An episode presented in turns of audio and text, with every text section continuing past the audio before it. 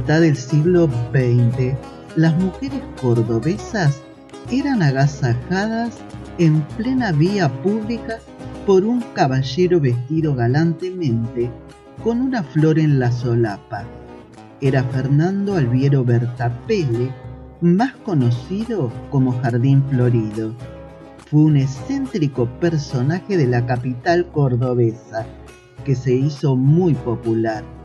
Vestido de frac, galera y lustroso bastón en mano, solía recorrer las calles céntricas de la docta, profiriendo ingeniosos y delicados piropos a cuanta dama se le cruzase por delante. Imitación paródica de los antiguos caballeros de ley.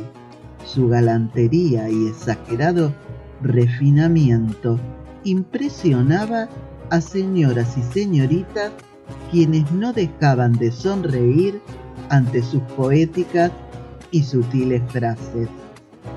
Por propia voluntad, Jardín Florido devino en una suerte de adorno viviente y casi a modo de ritual transitaba diariamente la concurrida calle 9 de julio.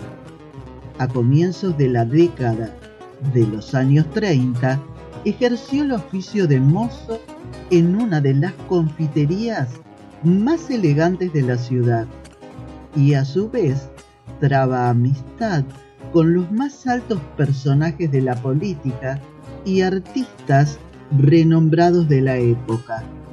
A través de ellos obtiene un puesto de camarero en el Jockey Club Cordobés, que por esos tiempos era uno de los clubes exclusivos de la aristocracia, pero cada vez que concluía su trabajo, continuaba como maestro en el arte de piropear. Años más tarde, logró hacer una pequeña fortuna y con el dinero acumulado optó por comprarse un automóvil de lujo, un Packard del mismo modelo y color que el que conducía Carlos Gardel. Una vez adquirido, mandó a colocarles floreros a sus costados y este hecho no solo resultaba curioso, sino muy risueño. Mantuvo siempre esas actitudes caballerescas hasta los últimos días de su vida. Falleció a los 88 años y es recordado como un ícono urbano y leyenda viviente de la cultura cordobesa.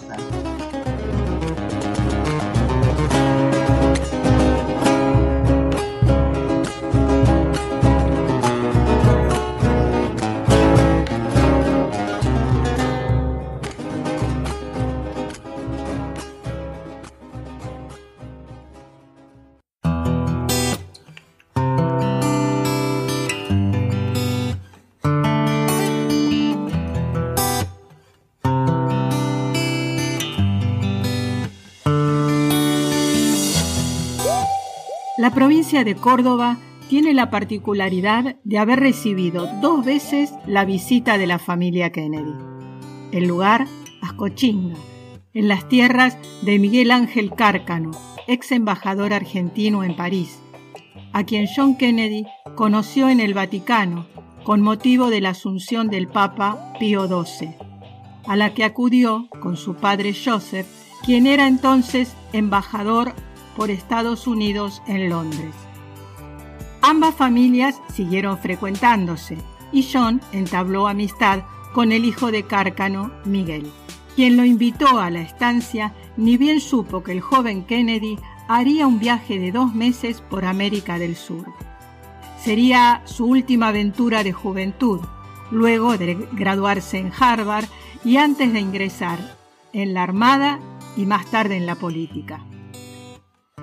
John Kennedy cumplió 24 años en un puesto de la estancia Santa Catalina, la más grande del legado jesuítico, hoy patrimonio de la humanidad, el 27 de mayo de 1941. El joven quedó deslumbrado por el lugar.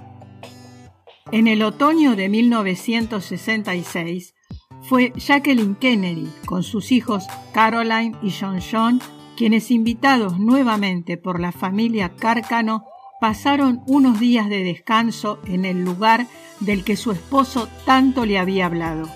Como lo hizo en su momento su marido, cabalgaron, comieron asado y hasta escucharon al grupo folclórico Los del Suquía. Jackie, acompañada de Cárcano, fue a rezar a la iglesia del Sagrado Corazón de Jesús de Ascochinga, donde está la placa que recuerda el paso de JFK. En Ascochinga está siempre presente el recuerdo de los Kennedy. Quedaron atrapadas sus voces en las hondonadas y en los cerros que recorrieron.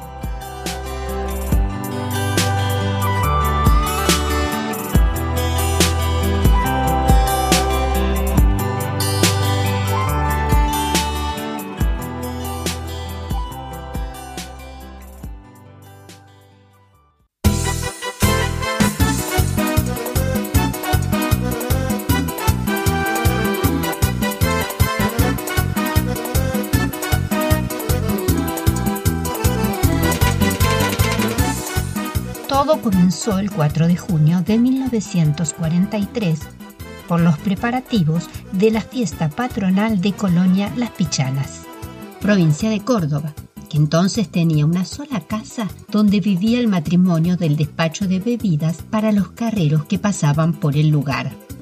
A eso de las 7 de la tarde, estando la tierra bien regada, se demarcó el contorno de la pista de baile.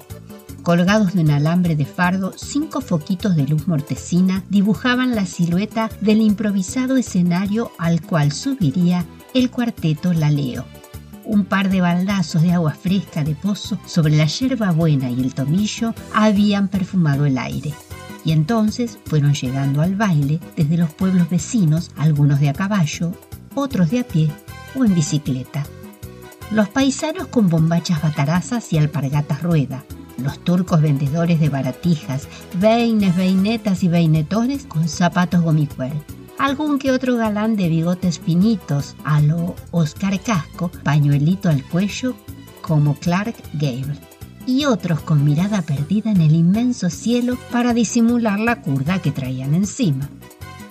Ellas llegaban perfumadas con colonias agrias baratas y vestidos con polleras con enaguas blancas. Las más pudientes lucían trajecitos dos piezas de gatichaves y zapatos de taco alto de cuero blanco recién blanqueados con almidón o tiza. Las que estaban a la moda usaban furiosas guillerminas tipo skippy, color marrón, con medias ciudadela tres cuartos al tono todas ellas custodiadas por sus robustas madres. Augusto Marzano, su hija adolescente Leonor, el muchacho y el otro músico habían viajado más de 60 kilómetros por caminos de tierra para llegar desde Arroyito a Colonia Las Pichanas para las celebraciones patronales. Ante ese escenario debutó el cuarteto La Leo. Su integrante Leonor fue quien a los 11 años puso en práctica un acorde que imitaba en el piano los tonos del contrabajo de su padre. Nace entonces el tunga tunga, que la jovencita tocaba con su mano izquierda. Así comenzó a escribirse esta historia del cuarteto, hallazgo musical que a futuro cambiaría para siempre la música popular argentina. Cada 4 de junio desde el año 2000 se celebra el Día de la Música Popular de Cuartetos, en homenaje al debut del cuarteto La Leo.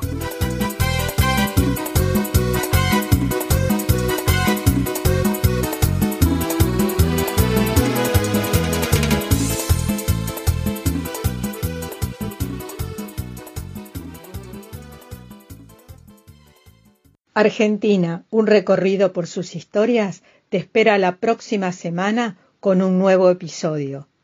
Suscríbete.